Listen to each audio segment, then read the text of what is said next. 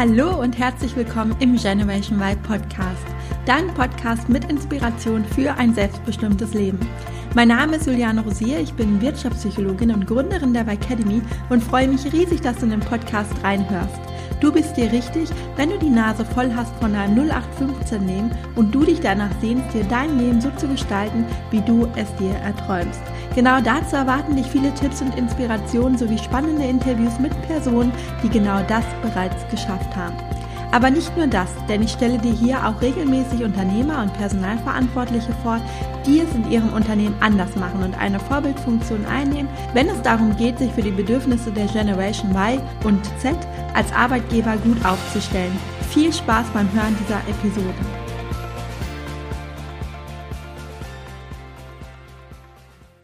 In dieser Episode habe ich wieder einen Interviewgast eingeladen und diesmal eine wirklich sehr beeindruckende Frau mit einer ganz, ganz großen Vision. Und zwar habe ich mit Michelle Schreiber von Affis Adventures gesprochen.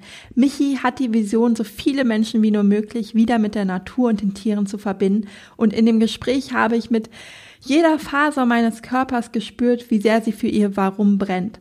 Ich hatte während des Interviews Gänsehaut davon, mit welcher Leidenschaft sie über dieses Thema spricht. Allerdings haben wir auch über die Kehrseiten von Freiwilligenarbeit gesprochen und sie gibt Tipps, worauf man unbedingt bei der Auswahl einer Organisation achten sollte. Ich war während und auch noch nach dem Interview ganz bewegt und es war einfach magisch. Bitte schau unbedingt bei Michi vorbei. Alle Links zu ihren Profilen in den sozialen Medien findest du in den Show Notes und ich würde mich auch riesig freuen, wenn du mir eine Bewertung bei iTunes da lässt und diese Folge mit so vielen Menschen wie nur möglich teilst, damit ganz viele Menschen auf Affis Adventures und ihre unfassbar wichtige Arbeit aufmerksam werden. Und bevor es jetzt mit dem Interview losgeht, habe ich noch eine kleine Ankündigung. Heute startet die Academy mit vielen tollen Teilnehmern und ich bin schon wahnsinnig auf den Transformationsprozess der Teilnehmer gespannt. Falls du selbst auch deine Berufung finden möchtest und damit einen Job, der dich von innen heraus erfüllt und glücklich macht, dann kannst du ab sofort die Academy auch mit einem Einzelcoaching verbinden und so das Bestmöglichste für dich herausholen. Nähere Infos findest du auf meiner Homepage und du findest dort auch einen Link zu meinem Kalender, um dich zu einem kostenlosen Erstgespräch einzutragen. Nun aber viel Spaß mit diesem unglaublich tollen Interview. Heute habe ich einen ganz besonderen Gast im Podcast mit einer unglaublich starken Vision. Herzlich willkommen, liebe Michi im Generation Vibe Podcast. Hey, schön, dass ich heute zu Gast bei dir sein darf.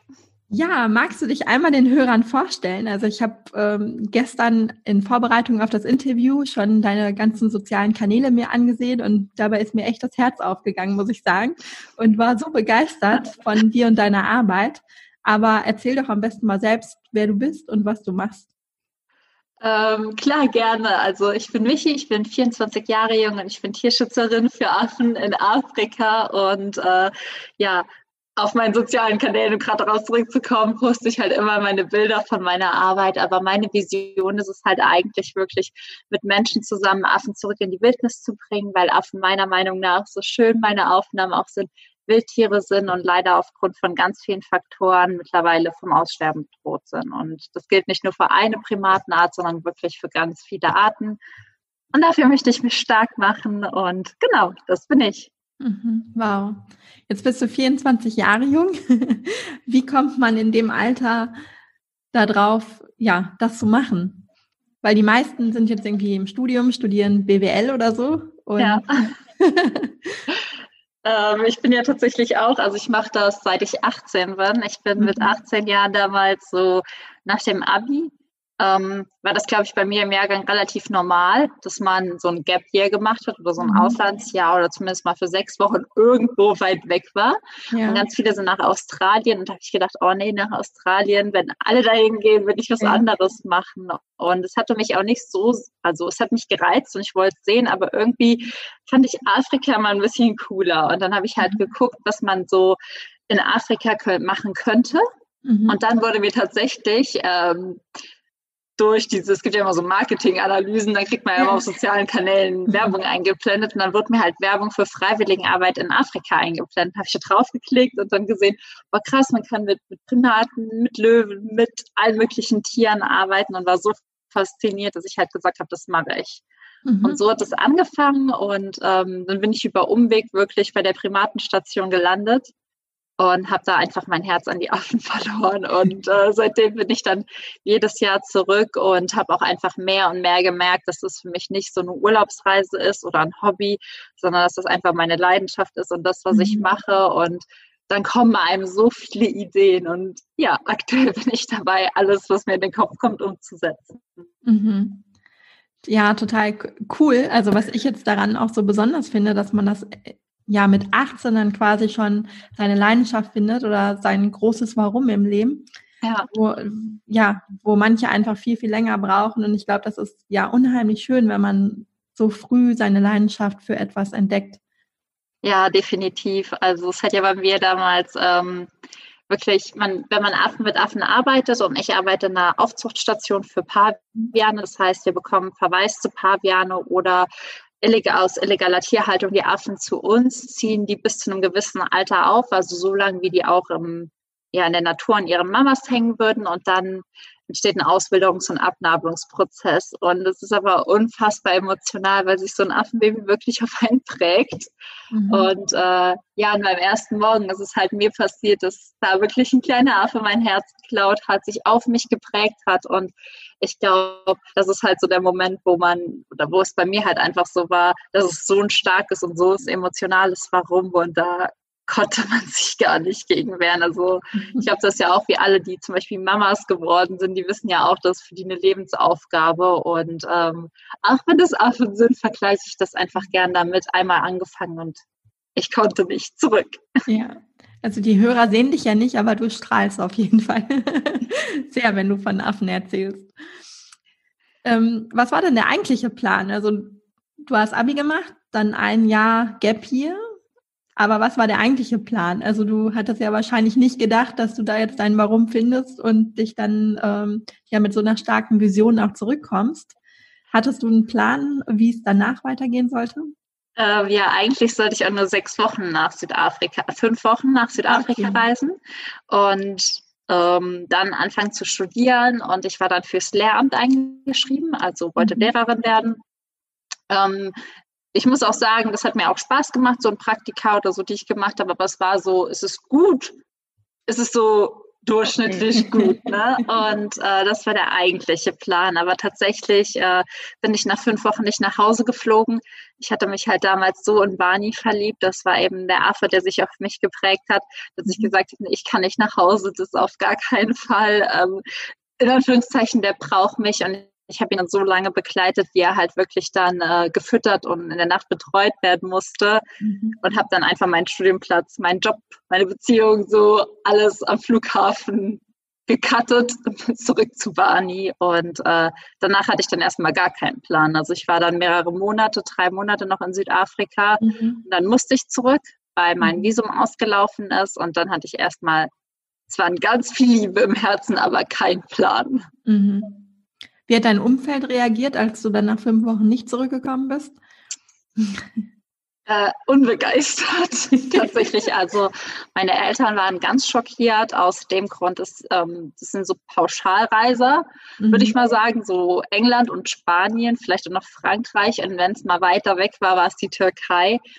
Aber nie eine Fernreise und auch nichts anderes als Hotelurlaube. Und die hatten sowieso schon, glaube ich, fünf Wochen lang schlaflose Nächte und die mhm. hatten überhaupt kein Verständnis tatsächlich, weil sie hat gesagt haben, du hattest doch jetzt dein Abenteuer und du, wir wollen, dass, dass du einen sicheren Job bekommst mhm. und kommst zurück nach Hause und ja, für meinen Partner damals war es natürlich auch schwer. Ich habe mich halt getrennt, also und auch meine Freunde haben halt überhaupt nicht verstanden, warum ich so von jetzt auf gleich alles abreiße. Mhm. Aber es war halt irgendwo auch so der Moment, wo ich halt gemerkt habe, okay, ähm, bis hierhin war es durchschnittlich, aber es kann halt auch einfach noch so viel mehr sein. Und all das, was ich jetzt gemacht habe, ist vielleicht auch irgendwas, was mir gar nicht entspricht, sondern halt der sichere Job, den sich meine Eltern wünschen und der Partner, den sich meine Eltern wünschen, aber nicht das, was ich will. Und da habe ich erst mal gemerkt, okay, eigentlich will ich ja was ganz Verrücktes und was ganz anderes. Mhm. Aber was ja auch so cool ist, dass du das dann direkt so durchgezogen hast, weil viele, die strugglen ja dann erstmal mit sich und ja. hadern und ähm, ja, wissen nicht, wie sie das jetzt umsetzen sollen und aber deine ja, Begeisterung war dann so groß in dem Moment, wahrscheinlich, dass du gar nicht anders konntest. Vermute ich. Ja. Und ich glaube, ich hatte halt auch in Anführungszeichen den Vorteil, ich war so weit weg von den Leuten. Also wenn es mit, ich weiß noch, ich habe dann allen geschrieben, ich komme nicht nach Hause und meiner Mama gesagt, ich Ne? Und dann habe ich mein Handy ausgemacht, weil ich es nicht hören konnte. Also ich habe mhm. dann wie so eine WhatsApp-Flut an Nachrichten bekommen damals und ich habe es ausgemacht. Und ich glaube, das war halt für mich ein ganz großer Vorteil, weil wenn man hier ist, mhm. dann begegnet man den Leuten ja auch zwangsläufig und bekommt die Meinung, ob man sie hören will oder nicht, immer aufgedrückt. Ja. Und ich konnte ja. dann einfach sagen, okay, stopp hierhin, ich möchte das jetzt nicht, ich setze ein Zeichen und ich muss auch sagen, ich habe mich in den darauffolgenden Wochen kaum hier zu Hause gemeldet. Also ich habe immer gesagt, mir geht's gut. Ne, Mama, keine Sorge, kannst du ruhig schlafen. Ich lebe noch, ich bin glücklich. Mhm. Aber habe gar keine tieferen Gespräche irgendwie erstmal zugelassen, weil ich für mich erstmal schauen musste, was brauche ich. Und ich mich gar nicht mit diesen Vorwürfen, die so mhm. wie so ein früh genug kamen, auseinandersetzen wollte. Und als ich dann nach Hause gekommen bin, ist, hatte ich deswegen auch so eine ja, wahnsinnige Krise tatsächlich, weil ich wirklich total hin und her gerissen war zwischen dem Menschen, den ich kennengelernt hatte, also meinem wahren Ich, was ich irgendwie auf den Reisen kennengelernt habe und das, was ich halt die ganze Zeit gelebt habe. Und deswegen hat mhm. das in dem ersten Jahr, als ich zurückkam, da hatte ich dann den Struggle. Also da habe ich dann auch unfassbar zu kämpfen und zu hadern gehabt. Und es hat wirklich auch dann Jahre und viele Schritte gebraucht, um wirklich zu sagen, okay, ich mache das jetzt und ich gehe all in und das ist mein Weg und dafür mhm. stehe ich ein, egal was andere sagen. Also es war dann auch ein Prozess. Der Struggle hat sich nur ein bisschen nach hinten verschoben. Ja. Und was hat dir dann auf deinem Weg am meisten geholfen? Ähm, tatsächlich immer wieder zurückzugehen. Also ähm, ich war dann immer wieder ein Jahr, einmal im Jahr zurück und dann immer wieder da zu sein, hat mich immer wieder daran erinnert. Und mhm. ähm, ich, als ich das zweite Mal dann zurück bin, habe ich auch gesagt, nee, ich kann das nicht nur so machen. Und dann habe ich halt ganz langsam angefangen. Da habe ich gesagt, ich schreibe jetzt einen Blog und nach dem Blog kam dann, ähm, weiß ich nicht, ich mache eine Homepage, wo ich Leuten helfe, die sowas auch machen wollen. Und so habe ich nach und nach mir immer mehr erlaubt, mehr ja dem Ganzen auch hier in Deutschland mehr Raum zu geben. Aber das, was mich halt wirklich ähm, so meine Vision und mein Traum am Leben gehalten hat, war einfach immer wieder zurückzugehen und mir selbst zu begegnen und dann am anderen Ende der Welt zu sitzen und die Affen um mich rum zu haben und äh, barfuß und Matsch und nichts zu haben, kein, keine Ahnung, kein Internet und ja, nicht so viel Wasser, nur kalt. Und dann sitzt man einfach da und denkt sich, boah, eigentlich brauche ich doch gar nichts, eigentlich will ja. ich doch nur glücklich sein. Und diese Begegnung kontinuierlich hat mich halt einfach dazu gebracht, nie das nie wieder loszulassen. Ja, und ich glaube, das ist auch so eine ganz wichtige Erkenntnis, weil wenn wir unzufrieden sind und sind in so unserem Alltagstrott, dann haben wir ja so, oder viele auf jeden Fall so die Angewohnheit, immer viel zu kaufen, viel im Außen zu sein und ähm, viel shoppen zu gehen oder was auch immer. Und dass man dann aber in solchen Momenten, wo man so richtig glücklich ist, so wie du in Afrika, dass man dann feststellt, eigentlich, ich brauche überhaupt nichts. Ja. Also wenn ich von, von innen heraus richtig zufrieden bin und erfüllt bin, dann ist mir jetzt egal. Das ist ja so wie bei den Weltreisenden, die dann einen Rucksack dabei haben. Ja. man hat irgendwie fünf T-Shirts da drin, zwei kurze Hosen und man hat alles, was man braucht. Und zu Hause denkt man, oh nein, ich habe gar nichts zum Anziehen, obwohl man ja. drei Meter Kleiderschrank voll hat. Ja. Das stimmt. Und äh, das war halt so für mich die wertvollste also das hat, war, war für mich so die wertvollste Erkenntnis immer. Und das war halt das, was mich an allem hat festhalten lassen. Und äh, der, der Punkt, an dem ich dann gesagt habe, okay, ich mache da mehr draus, da hatte ich einfach ganz großes Glück, dass ich damals meinem heutigen Mann begegnet bin, der das einfach gesagt hat, boah, ich finde das voll geil. Und ich habe dann erzählt, ich will das und das machen. Und der hat auf einmal einen Raum geöffnet. Und auf einmal hatte ich eine einzige nahestehende Person im Umfeld, die das gut fand, was ich gemacht habe. Mhm. Und das hat mir dann den Raum gegeben, auf einmal mehr und mehr und mehr draus wachsen zu lassen. Und ich glaube, das ist auch für alle, die so ihren Traum leben wollen, so wichtig, dass man zumindest eine einzige Person im Umfeld hat, mhm. mit der man ehrlich über seine Träume reden kann, wo man sich absolut nicht verstellen kann. Das kann auch eine beste Freundin oder eine Gruppe sein, mhm. aber Hauptsache ein Ort, wo man halt wirklich sagen kann, das sind meine Träume und wo die Träume anfangen können, anfangen können zu wachsen, weil ähm, mhm. bevor er da war, war es dann halt immer nur der Blog und alles so nebenbei und gar nicht drüber reden. Ne? Also ähm, nicht erzählen, dass du das machst und auch nicht erzählen, welche Träume da eigentlich in dir schlummern und mach am besten die Rollladen runter, wenn du da dran arbeitest, dass es gar keiner sieht. Und ähm, er hat mir dann so ein bisschen den Raum gegeben, zumindest in einem kleinen Raum sichtbar zu werden. Und dann mhm.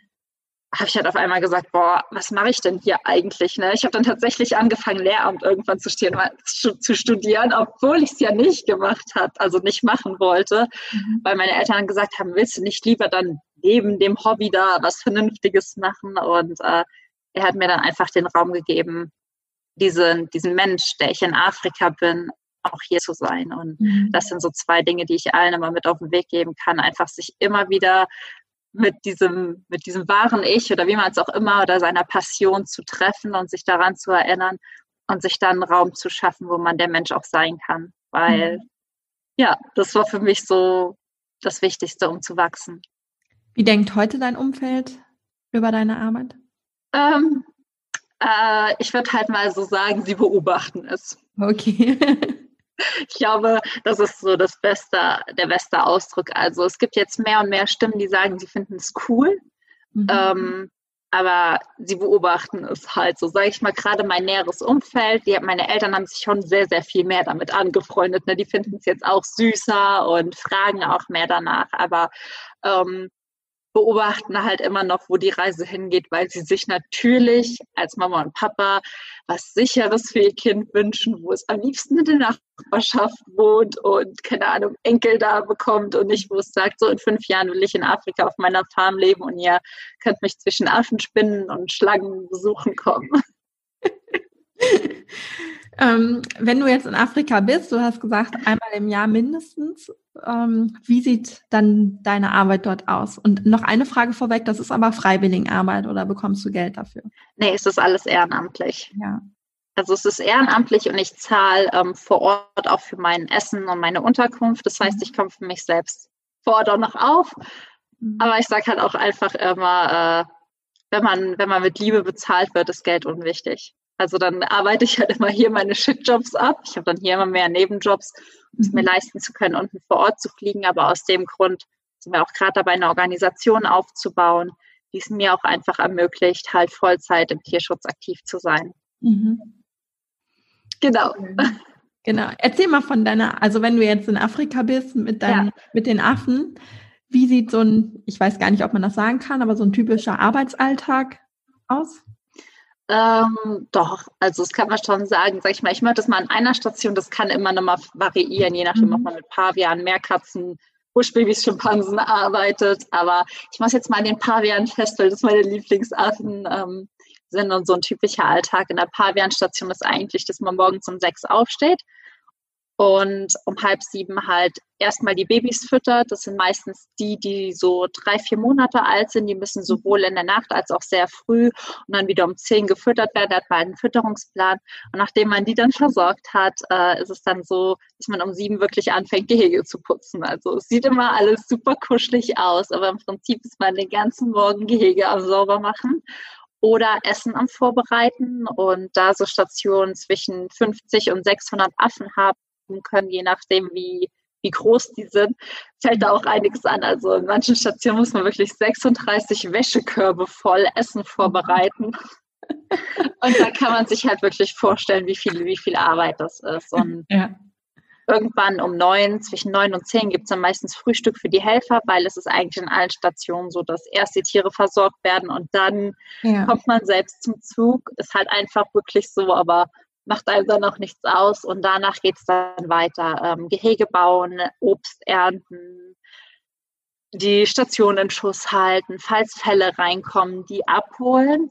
Und dann ist schon wieder Mittagspause, also die Zeit vergeht super schnell. Und in der Mittagspause ist es halt oft so, dass man entweder isst, aber man kann auch zu den Tieren in die Gehege gehen und Zeit mit denen verbringen. Und da entstehen halt auch meine ganzen Bilder und Aufnahmen so in meiner Freizeit. Und in der Arbeit mit Pavian ist es so, dass man die meistens gegen, um die Mittagszeit noch rausholt und mit denen in Wälder oder an Fluss geht, um die Jungtiere an ihre natürliche Umgebung zu gewöhnen. Das heißt, wir gucken halt, dass die klettern lernen, dass die ähm, sich ans Wasser gewöhnen, weil das ist ganz süß, die haben am Anfang Angst vor Wasser und das sind super Schwimmer, aber das, man muss die ja erstmal ins Wasser kriegen und, mhm. und die wirklich ans Klettern, ans Schwimmen, an alles, was sie halt so können, zu gewöhnen. Ähm, holt man sie dann jeden Tag eine Stunde und geht mit ihnen wirklich wie auf den Spielplatz spielen. Und danach geht es dann aber weiter mit neuen Gehege oder Monitoring. Das ist auch eine Aufgabe. Da werden halt ältere Tiere beobachtet ähm, im Zuge der Auswilderung, sodass wir wissen, wie verhält sich eine Truppe im Normalfall. Mhm. Ja, und das bis abends 5 Uhr. Und dann ist normaler Feierabend mit den normalen Aufgaben. Das heißt, von morgens 7 bis abends 5 Uhr ist immer irgendwas mit Gehege bauen, putzen, essen, ernten, fertig machen oder Tiere beobachten. Und danach hat man halt häufig noch ein Nachtbaby und das kann dann schon wirklich anstrengend sein. Also ich sage immer, es ist wie eine Vollzeitmama, äh, wie eine Mama mit Vollzeitjob. Aber es ist halt irgendwie so magisch und so wunderschön, dass man da trotz Schlafentzug jeden Tag um 6 Uhr aufstehen kann und dass man denen auch überhaupt nicht böse sein kann, wenn sie einen die ganze Nacht wach schreien. Und gibt es genügend Freiwillige, die sich da engagieren oder? Ähm, das kommt drauf an. Also es kommt A, auf Trends tatsächlich. Also als ich dann auch äh, das erste Mal da war, mhm. waren wir in so einer Station irgendwie mit fünf Leuten das ist dann schon echt heftig, das Ganze mit den Arbeitern und fünf Helfern zu stemmen. Danach das Jahr war es halt wohl so, dass das in England sehr populär wurde nach der Schule. Dann hatte das Projekt auch mehr Freiwilligenhelfer, dann waren wir irgendwie 20. Ähm, das variiert tatsächlich total stark. Dann flaut es wieder ab. Jetzt über Corona kann gar niemand vor Ort sein. Ähm, mhm. Das variiert halt einfach wirklich stark. Also da kann man mit nichts planen, ähm, aber man ist wirklich über jeden Helfer vor Ort, der da ist, dankbar. Mhm. Ja, und du klärst ja auch mit deiner Arbeit auf oder motivierst bestimmt auch ganz viele, das ähm, auch zu machen. Genau. Ja. Und ähm, du, ich habe gelesen auf deiner Website, du möchtest auch Urlauber aufklären. Genau.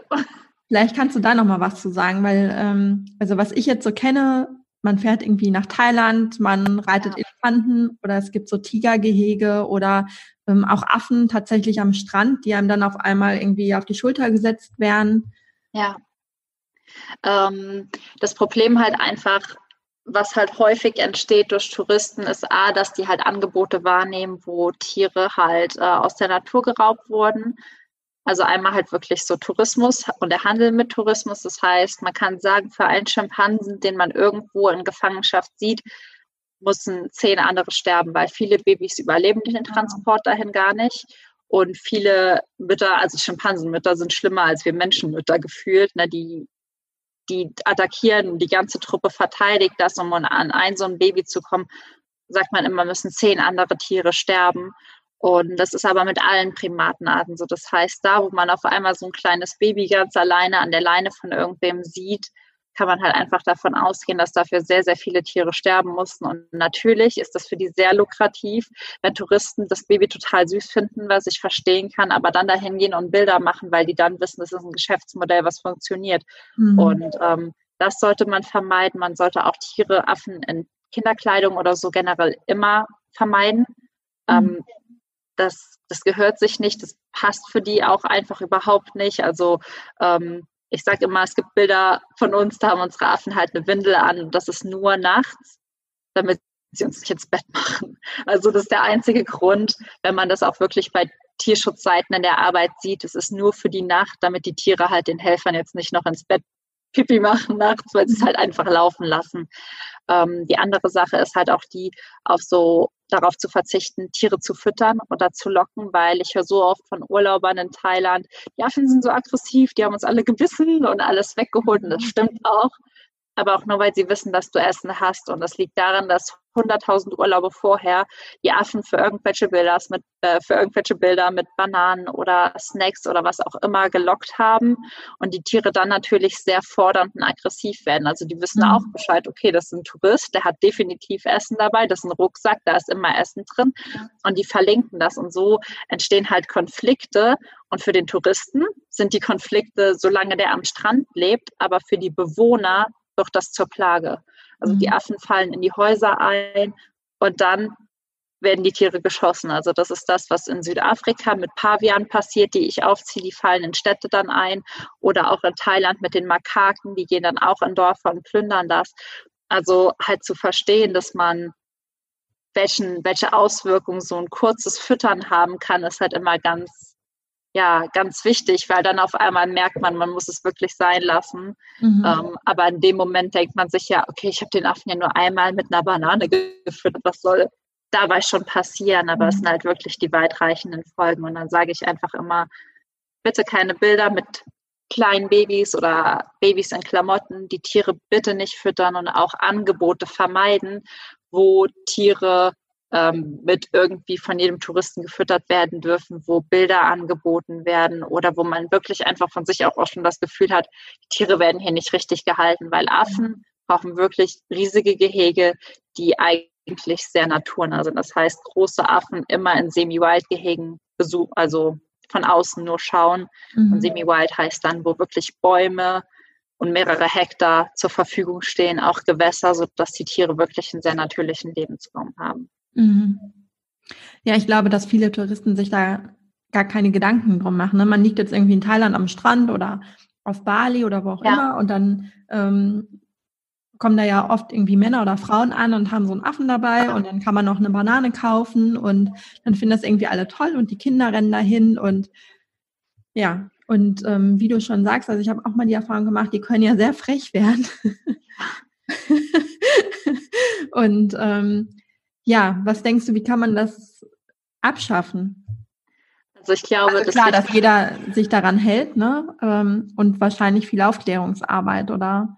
Genau, also das Wichtigste ist einfach, dass die Leute anfangen zu verstehen. Also ich sage immer, man muss anfangen zu verstehen, was Liebe ist. Also Tierliebe bedeutet halt irgendwie nicht dem Tier so nah wie möglich zu kommen, sondern das Beste für das Tier zu sehen und einfach vor jeder Situation, wo irgendwas mit Tieren angeboten wird, sich zu fragen, okay, ist es für das Tier gut? Schadet dem das oder also es gibt dann auch immer so Hochzeiten mit Elefanten, wo ich mir einfach sage, was nützt es dem Elefanten oder wie viel Mehrwert oder wie gut tut es dem Elefanten bei irgendeiner Hochzeit im Hintergrund zu stehen mhm. und wie gut tut es dem Affen an der Kette zu sein. Natürlich haben wir den, das ist ja einfach Liebe und Begeisterung, die aus uns spricht in dem Moment. Aber dann wirklich zu reflektieren, was ist gesunde Tierliebe und das mhm. ist halt einfach den Tieren nicht in jedem Moment nah sein zu müssen, sondern sich vielleicht auch einfach dahin zu setzen, die Zeit zu nehmen, das Tier zu beobachten. Und äh, mhm. das ist schwierig und das ist auch was, wo wir lernen müssen, umzudenken, weil wir Menschen halt einfach gewöhnt sind, dass wir alles haben und alles anfassen können. Aber im Endeffekt sind wir halt einfach nicht dazu berechtigt, die Grenzen der Tiere immer zu überschreiten. Und wir sollen halt, müssen halt lernen, dann zu erkennen, wann Grenzen überschritten werden. Und in Thailand vor Ort, ich war jetzt auch letztes Jahr Dezember in Thailand und habe dann mehrere solcher Sachen gesehen und ähm, bin dann auch zu den Leuten hin. Aber ich glaube, es ist ganz schwierig. Ähm, oder ich habe dann gefragt, warum sie den Affen dann Kinderklamotten haben und warum und ob sie nicht denken, dass das ähm, besser wäre, dass der frei wäre oder dass man damit was anderes Geld macht. Aber da stößt man sehr viel auf taube Ohren, auch einfach aus dem Grund, dass die Leute halt häufig nur nach halt Möglichkeiten suchen, Geld zu verdienen. Und das ist halt einfach ein sehr einfacher Weg, zumal es da auch nicht immer so leicht mit den Jobs ist. Das heißt, ich versuche eher die Leute wirklich hier erstmal im ersten Schritt aufzuklären. Aber dann, wenn wir Stationen vor Ort besuchen und auch prüfen, damit wir auch Freiwilligenhelfer vermitteln können, dann sprechen wir uns meistens mit den Stationen selbst nochmal ab, was halt hilfreich ist oder wie die vorgehen, weil die haben da halt häufig mehr Wissen. Zum Beispiel in Kapstadt gibt es dann Organisationen, die bieten so Aufklärungsspaziergänge an und auch in Kenia gibt es das und auch in Thailand in Stationen gibt es das. Und so versucht man dann halt einfach A, neue Jobs zu schaffen, durch die mhm. Leute, die dann halt einfach Touristen rumführen können und die aufklären können. Aber das sind halt wirklich ganz lange, ganz fließende Prozesse und äh, es bringt halt leider gar nichts im ersten Moment auf den Menschen mit dem Affen zuzugehen und ihn zu fragen, warum er das macht oder sich das auch einfach nur erklären zu lassen, weil das ist eine ganz andere Welt, also es ist eine ganz andere Sicht und auch in dem Moment muss ich dann lernen, dass dieser Mensch das einfach nur macht, weil er vielleicht gerade Geld braucht und irgendwen ernähren will ja. und dass auch er nur am Ende dieser Kette sitzt. Also mhm. er sitzt mit dem Affen am Ende einer Kette, die ganz, ganz viele andere Verstrickungen hat und mhm. die muss man lernen aufzulösen. Ja, und du hast vorhin noch gesagt, ihr wollt jetzt eine eigene Organisation gründen? Genau. Wir äh, sind gerade dabei, eine eigene Organisation für nachhaltige Freiwilligenarbeit zu gründen in Tierschutzstationen mit Affen, sodass halt auch andere Menschen vor Ort in meine Welt als Tierschützerin eintauchen können, mithelfen können für einen bestimmten Zeitraum und vor allem, dass die Stationen geprüft sind, weil ähm, Freiwilligenarbeit ist mittlerweile leider auch, also es gibt überall so da fragt man sich wirklich manchmal, was die Leute machen. Im freiwilligen Sektor gibt es mittlerweile halt auch einfach sowas wie Breeding Farm oder Waisenhaustourismus. Mhm. Und das sind eingekaufte Tiere oder tatsächlich auch Kinder, wow. die von freiwilligen Helfern betreut oder aufgezogen werden, die aber eigentlich aus der Natur geraubt sind, schrägstrich ihren Eltern abgekauft wurden. Und ähm, wenn man die Projekte vor Ort nicht besucht und nicht prüft, dann landet man leider ziemlich häufig in so Projekten. Das ist mir halt in meinem Aufenthalt selbst passiert, in meinem ersten. Und äh, das bricht mir, glaube ich, noch heute das Herz zu wissen, dass der Löwe, den man damals aufgezogen hat, einfach heute nicht mehr lebt, weil bei Löwen ist das dann meistens so, dass die an die Jagd verkauft werden zum Abschuss. Und bei Kindern ist das häufig so, dass die irgendwann mit 14, 15, wenn die halt nicht mehr süß sind, in Anführungszeichen, auf der Straße landen. Und mhm ja, da habe ich gesagt, nee, das kann nicht sein. Und ich wurde damals ja auch über eine deutsche Organisation vermittelt. Und um einfach die richtigen Stellen zu unterstützen und sowas zu unterbinden, haben wir uns dann entschlossen, jetzt eine eigene Organisation aufzubauen. Mhm. Kannst, kannst du irgendwie einen Tipp geben? Also wenn jetzt einer der Hörer sagt, ich habe das vor, in den nächsten Monaten zu machen, wie kann man sicherstellen, dass man nicht an solch eine Organisation ja. Ähm, ich muss sagen, dass bei Tieren ist es halt so, dass man, also vor, äh, vorweg ist es unfassbar schwierig, das online zu erkennen. Das ist der Grund, warum wir ja gesagt haben, wir gehen überall hin, gucken uns alles selbst an und prüfen alles. Mhm. Ähm, weil natürlich online auf der Seite bei den Freiwilligen, bei den Stationen nicht steht, ziehen Sie den Löwen auf, der in fünf ja. Jahren abgeschossen wird oder betreuen Sie Kinder, die von ihren Eltern abgekauft wurden. Also das steht halt leider nirgends und es ist halt wirklich super schwer, das fern zu erkennen. Es gibt halt einfach Dinge, die man beachten muss. Was ich immer mache, wenn ich ein Projekt finde, ich google das in Deutsch, in Englisch und in allen Sprachen, die man beherrscht. Also wenn einer von euch noch Spanisch, Französisch, ähm, Italienisch spricht, googelt das Projekt in allen Sprachen und sucht nach Erfahrungsberichten. Weil häufig, wenn es schlechte Erfahrungen gibt, bist du nicht der Erste, der sie machen wird, sondern es gibt mhm. schon Leute, die da waren, das erlebt haben und total schockiert sind, was da vor sich geht.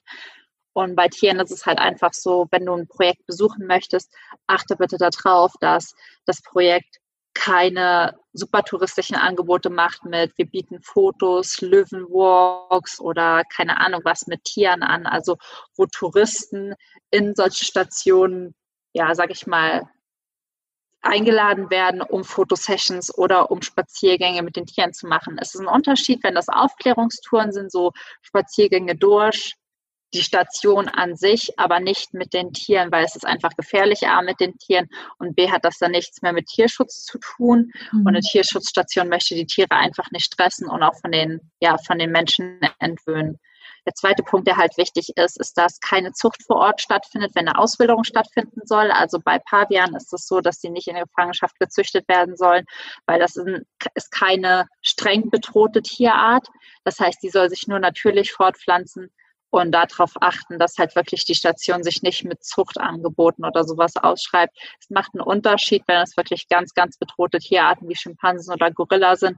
Da wird das tatsächlich manchmal gemacht, um zu gucken, dass Tiere, also dass die Bestände wieder aufge, dass wieder Bestände mehr größer werden. Mhm. Dann, was noch wichtig ist, ist, wenn du vor Ort bist, frag nach. Also frag so viele Fragen, wie du stellen kannst. Und alles, was dir unseriös oder komisch erscheint, frag wirklich nach, weil ich habe halt auch die Erfahrung gemacht, dass Tierschutzstationen mega happy sind, wenn du nachfragst. Die denken sich immer voll cool, hier will jemand lernen, hier will jemand wissen, hier will jemand nachhaltige Veränderungen machen und vielleicht auch zu Hause von dem Problem erzählen aber bei Stationen, wo es halt nicht mehr transparent oder klar ist, da würde ich halt einfach immer skeptisch werden, weil bei uns war es, also bei mir war es in der ersten Station, wo ich damals gelandet bin, so, dass man irgendwie gar nicht auf Nachfragen reagiert hat und die Antworten, die dann kamen, waren halt einfach nicht wahr. Mhm. Ähm, und das sind so die Dinge, die ich immer beachten würde. Aber tatsächlich ist es einfach super schwer, eine Ferndiagnose zu stellen. Also häufig erfährt man es halt dann vor Ort und dann halt als Tipp, buch lieber, wenn du da bist, ähm, als Freiwilligenhelfer dich nur für eine oder zwei Wochen erstmal ein, sodass, wenn es ein Scheißprojekt ist, in Anführungszeichen, du nicht zu viel Geld verloren hast, weil man kommt ja immer für Essen und Unterkunft auf und wenn man für drei Monate im Voraus bezahlt hat, geben die einem auch nichts zurück. Mhm. Also man sitzt halt da, hat eine Menge Geld verloren an äh, ein sehr, sehr unseriöses Projekt. Deswegen sage ich immer, buch nur eine oder zwei Wochen, schau dir das an. Verlängern kannst du in der Regel immer, aber dein Geld wirst du halt nicht zurückbekommen, wenn du es schon mal vorausgezahlt hast.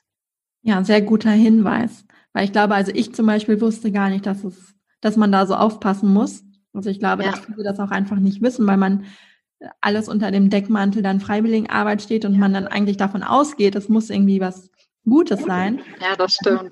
Wie viel eigentlich auf unserer Welt irgendwie verkehrt läuft und grausam auch ist. Ja, also es geht im Endeffekt, also überall, wo man halt merkt, dass man halt auch Geld mitmachen kann, beziehungsweise halt Profit oder Gewinn. Also die Tierschutzstationen vor Ort, die finanzieren sich natürlich dann durch die freiwilligen Helfer, die dahin kommen.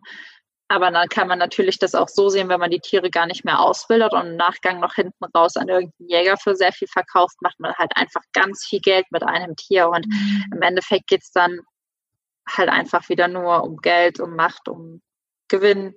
Ja. Und das ist halt schade, weil es so oft auf dem Rücken von Natur und Tieren und auch Kindern ausgetragen wird. Mhm.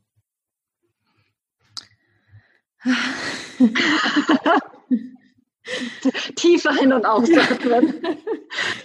ähm, Nochmal zum schönen Thema. Ja,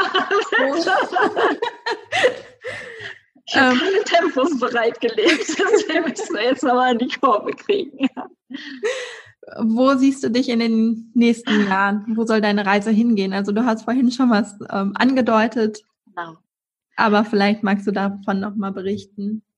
Genau, also meine Reise geht halt einfach dahin, dass wir die Organisation jetzt aufbauen, über die wir halt nachhaltige Freiwilligenprojekte vermitteln und prüfen. Das heißt, ich fahre mhm. vor Ort und schaue mir die Projekte an und wenn die nachhaltig sind und wenn die wirklich gute Arbeit leisten, dann werden die von unserer Organisation aufgenommen und dann kann man halt über die Organisation die Projekte halt besuchen. Und genau, das ist das, wo ich jetzt in den nächsten fünf Jahren halt ganz intensiv drin arbeiten werde, weil wir halt als mittlerweile Partnerstation angefragt auch Anfragen bekommen haben. Das freut mich immer am allermeisten. Ähm, mhm. Von Sierra Leone, Kamerun, Uganda, ähm, Kenia, Südafrika, Simbabwe. Und natürlich ist das immer sehr aufwendig, jede Station prüfen zu fahren. Deswegen weiß ich halt, dass in den nächsten fünf Jahren nach und nach jetzt die Stationen geprüft werden. Erst im afrikanischen Raum, weil ich mich mit den Primaten einfach noch ein bisschen besser auskenne. Ich habe da viel mhm. mehr Weiterbildung. Und danach werde ich mich aber noch im asiatischen Raum weiterbilden und dann auch nach Asien gehen und das so immer weiter ausbauen und so halt einfach dafür sorgen, dass Tierschutzstationen einfach weltweit in ihrer Arbeit mit Affen gefördert und unterstützt werden und dass Menschen halt auch einfach da helfen können, wo Hilfe gebraucht wird und äh, guten Gewissens vor Ort mitarbeiten dürfen. Wow. Ja. und dann ist auch der Plan, quasi deinen dein, oder euren Lebenswohnsitz dann dahin zu verlagern oder?